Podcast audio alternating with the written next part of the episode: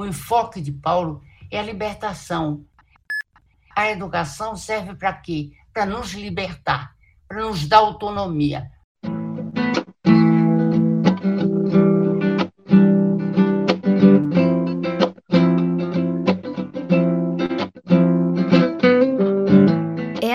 segunda parte da entrevista com a pedagoga e doutora em educação Ana Maria Araújo Freire. Ela foi casada com Paulo Freire e é a responsável legal pela obra do autor. Em 2021, o educador e filósofo completaria 100 anos. O seu trabalho é reconhecido mundialmente e desde 2012 ele passou a ser considerado por lei o patrono da educação brasileira. Anita Freire é a convidada do terceiro episódio e quem conduz essa segunda parte da entrevista são os professores Elmar Soeiro de Almeida e Simone de Oliveira Ferreira e os alunos Elaine de Fátima Ribeiro da Silva e Luiz Felipe Marques, do Centro Municipal de Educação dos Trabalhadores Paulo Freire.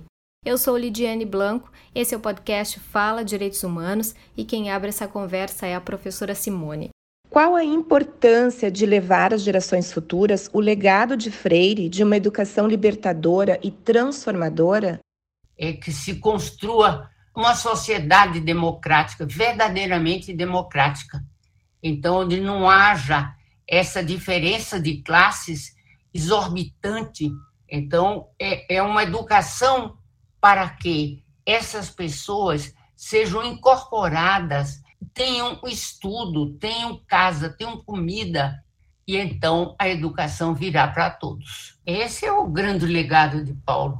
Meu nome é Elaine, sou aluna da 403. Uh, ah, gostaria de saber qual era o livro que o Paulo Freire mais gostava de ler. Paulo teve realmente talvez um, um, leitor que ele muito se, vamos dizer, se apaixonou pela leitura, ou dois o Franz Fanon, um argelino negro que morreu muito jovem, que foi que lhe deu muito da intuição dessa questão do oprimido. Então, tudo isso serviu como um respaldo. Agora, o que eu queria dizer para vocês é que uma coisa que é impressionante é que Paulo leu. Ninguém pode compor uma filosofia como Paulo fez, de educação uma teoria filosófica, antropológica, política, ética de educação, sem ter lido outros autores. Você nunca pode começar da tábua rasa. Então, eu vou inventar. Como é que eu vou inventar? Nunca li nada, não sei nada do que aconteceu. Paulo nunca trabalhou as ideias. Paulo não trabalhou isso. Paulo não fez isso, ele não trabalhou as ideias. Paulo trabalhou a existência humana. Essa é a grande diferença dele.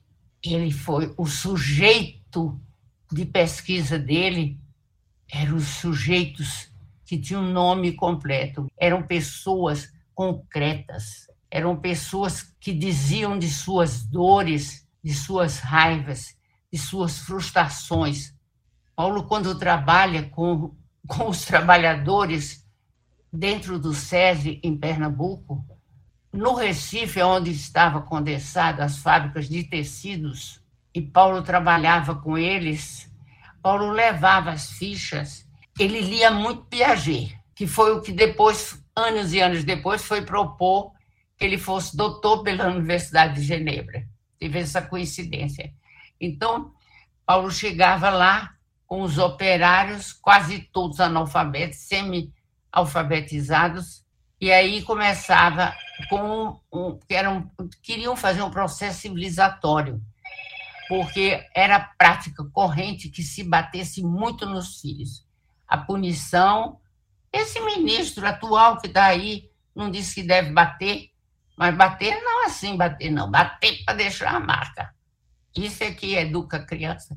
Vocês imaginem, em 1947, Paulo já reuniu os operários e diziam da injustiça, da ineficácia bater e bater na criança. Só que eles não se interessavam muito. E então, na primeira aula, todo mundo sentado em fileiras, ele falava e o pessoal não interessava muito. Aí, na segunda aula, a mesma coisa. Ele chegou em casa e disse: Eu tenho que pensar, porque Paulo era assim qualquer coisa que ele ouvia, que ele via, que ele constatava, isso não está certo, ele ia refletir. Ele disse, por que, que essa turma fica lá, dorminhocando?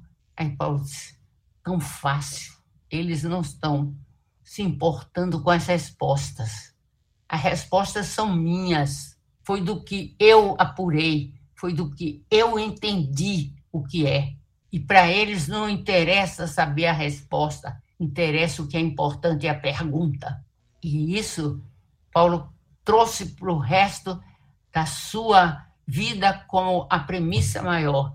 O aluno quer perguntar. Por isso que é uma anomalia, é falta de direito humano a professora que não deixa o aluno perguntar, porque a educação se faz isso pela pergunta. E quando eles começam a perguntar, eles começam a dizer: por que, que eu não tenho uma casa com cimento no chão. Eu tenho uma casa de chão batida. Por que, que meu filho não vai à escola?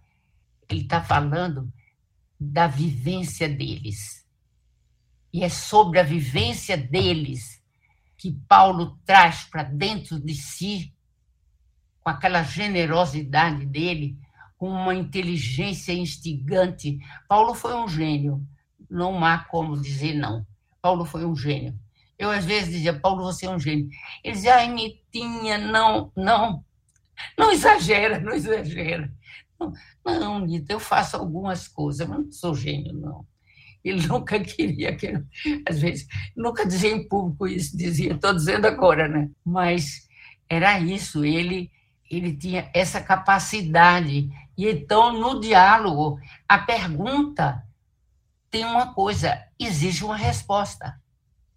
Então, quando o aluno pergunta, até a resposta pode ser do professor, eu não sei. Ou se não tem importância. Uma, um professor não fica desmoralizado quando diz na sua classe, eu não vou te dar a resposta porque eu não sei. Porque eu cansei de dizer isso e chamava alunos no colégio, que ele chegou a ensinar no colégio do meu pai, dizia, vai lá em casa que a gente precisa junto. E aí o aluno ficava, em vez de desvalorizá-lo, ficava felicíssimo. Eu vou à casa do professor pesquisar com ele. Já pensou? Isso era uma coisa fantástica. Então é isso. A, a pergunta é o que importa. Por que, que nós somos injustiçados? O que é que nós não temos isso aquilo? O pessoal dos engenhos que cuidavam da cana-de-açúcar, dia e noite metido naquele canavial, que a cana tem um pelo horrível que arranha, maltrata muito a pele da pessoa, você vê. E eles diziam: Nós vivemos aqui na miséria total. Nós não temos nada. Nossos filhos não têm nada. Eu tive 20 filhos e todos morreram. Por que, professor? Todos morreram. Aí Paulo nunca dava resposta, ele sempre perguntava: Você acha que foi por que você perdeu seus filhos? Aí, em geral, quase todos dizia foi Deus. Deus levou os meus filhos. E então Paulo dizia então quem é Deus?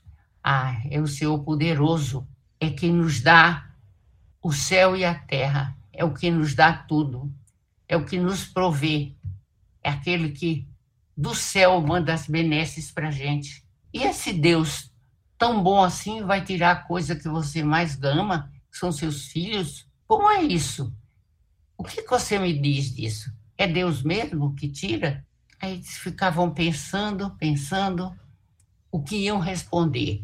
Não sabiam o que responder. Aí Paulo dizia, toda a classe, sempre tinha um, dois, três anos que dizia, não é Deus coisa nenhuma, é o patrão. É o patrão.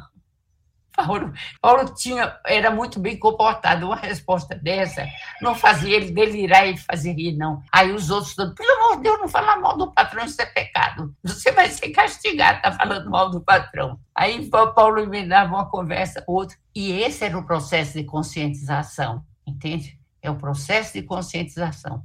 Se fazia dessa maneira e de outras maneiras, mas. Que importância teria né, a, a, gente revisitar a obra de Paulo Freire para poder analisar a questão da exclusão, da desigualdade.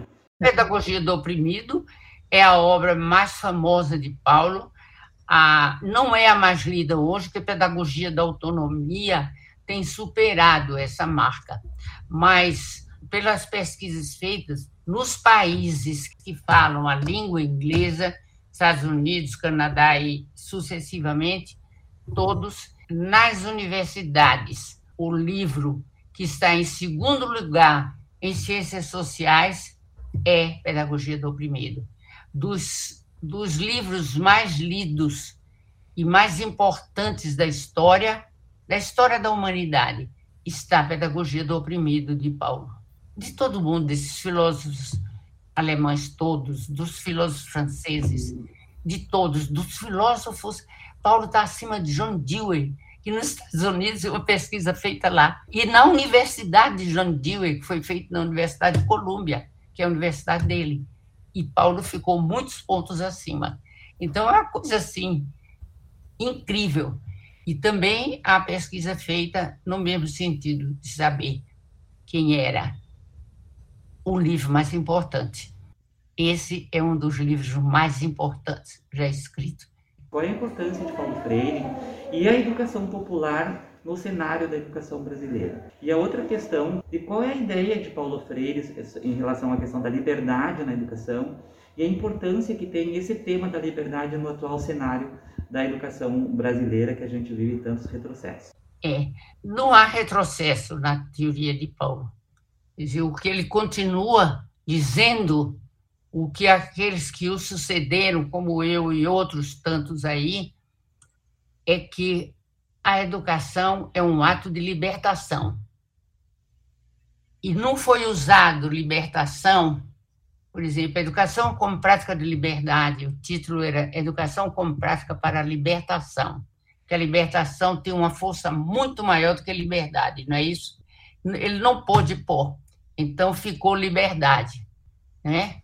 Agora, o, o todo, o enfoque de Paulo é a libertação. Então, a, a educação serve para quê? Para nos libertar, para nos dar autonomia autonomia de ir e vir, autonomia de pensar, autonomia de decidir, autonomia para querer, enfim, autonomia para construir, transformar a sociedade numa sociedade democrática com menos perjúrios, com menos atos que infringem os direitos humanos. O que a gente tem hoje no Brasil é uma sociedade que está contra os direitos humanos em quase tudo o que acontece nesse país, em quase todas as áreas desse país.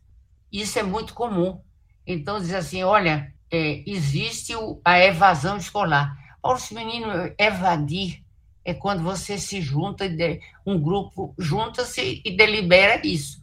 Nós vamos ter que sair da escola, não queremos mais a escola. Não existe isso.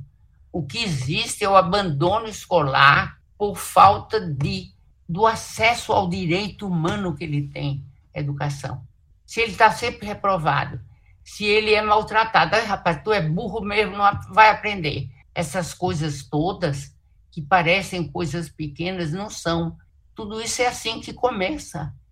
É assim que começa e depois se tornam os grandes crimes contra, contra o próprio corpo que se pratica sobretudo nas prisões no Brasil, nas delegacias de polícia. E agora também tem licença para matar, né? Um militar das Forças Armadas ou da Polícia Civil não precisa declarar nem justificar porque matou uma pessoa, está livre. Matou, matou, acabou-se. Então, isso é a licença para matar. Estamos chegando a esse limite. E, e a gente tem que se rebelar. Não podemos aceitar tudo. Eu já me senti muito oprimido na vida, com o meu país, com a minha periferia, o lugar onde eu moro. E quando eu voltei a estudar aqui na escola, no CEMED, eu me senti mais vivo, mais livre.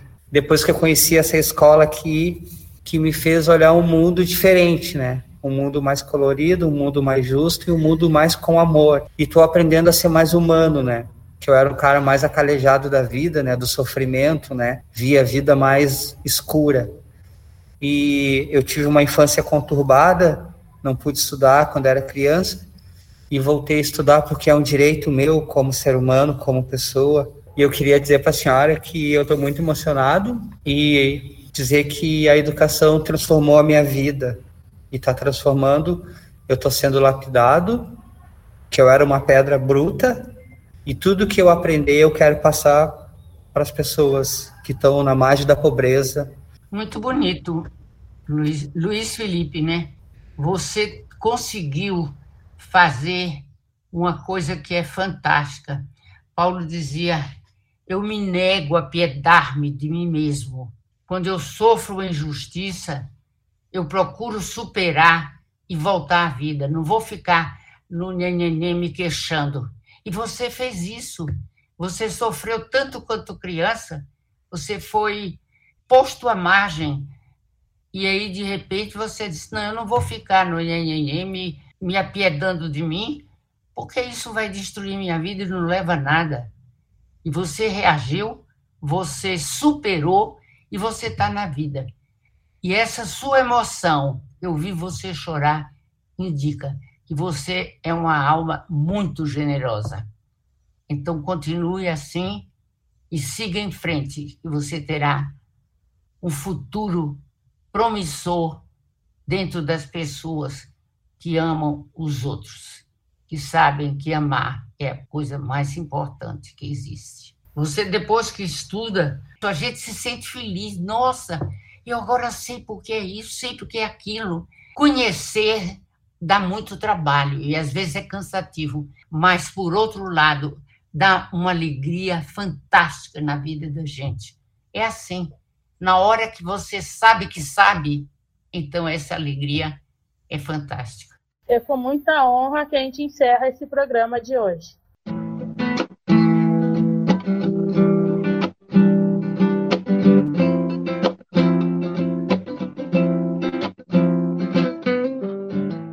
Esse foi o Fala Direitos Humanos. Para acompanhar os próximos programas, nos sigam nas principais plataformas de áudio ou fique atento às nossas redes sociais. E se você tem alguma dúvida sobre direitos humanos, envie para a gente a sua pergunta através da nossa página no Facebook, Movimento de Justiça e Direitos Humanos. Apresentação, pesquisa e direção de Lidiane Blanco, Clara Glock, Janara Silva, Luiz Felipe Marques e Jair Kiske. Edição e arte de Lidiane Blanco, trilha sonora de Luiz Felipe Marques.